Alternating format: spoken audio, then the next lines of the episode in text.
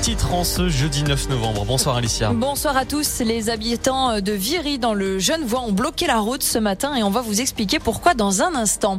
À l'occasion de cette journée nationale contre le harcèlement scolaire, une lycéenne de Cluse livre son témoignage et les entraînements de descente qui ont débuté dans les stations de Zermatt Tchervinia. Emmanuel Macron appelle clairement à un cessez-le-feu. Pour la toute première fois depuis le début du conflit israélo-palestinien, en parallèle de cet appel, le chef de l'État annonce que la France va augmenter son aide humanitaire destinée aux civils de la bande de Gaza pour passer de 20 millions à 100 millions d'euros cette année. Dans le Pas-de-Calais, jeudi sous tension, le département du nord de la France toujours en proie à des crues exceptionnelles. La météo vient encore aggraver la situation. Gérald Darmanin a annoncé la fermeture d'établissements scolaires et de crèches dans 200 communes.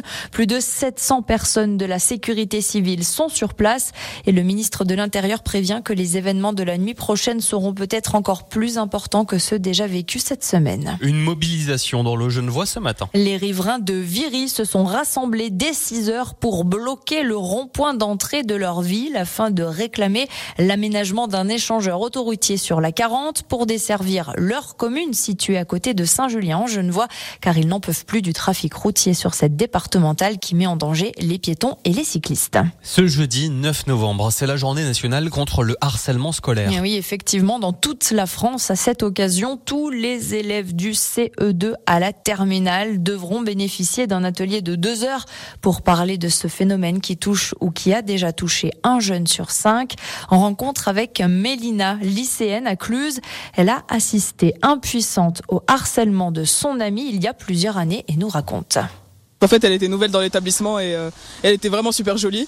Et euh, même sans rien faire, elle causait de tort à personne. Et les élèves, juste parce qu'elle était euh, super jolie et super sympa, elle était appréciée des professeurs, on l'a suivie dans la cour, on lui tirait les cheveux à plusieurs reprises durant les récrés.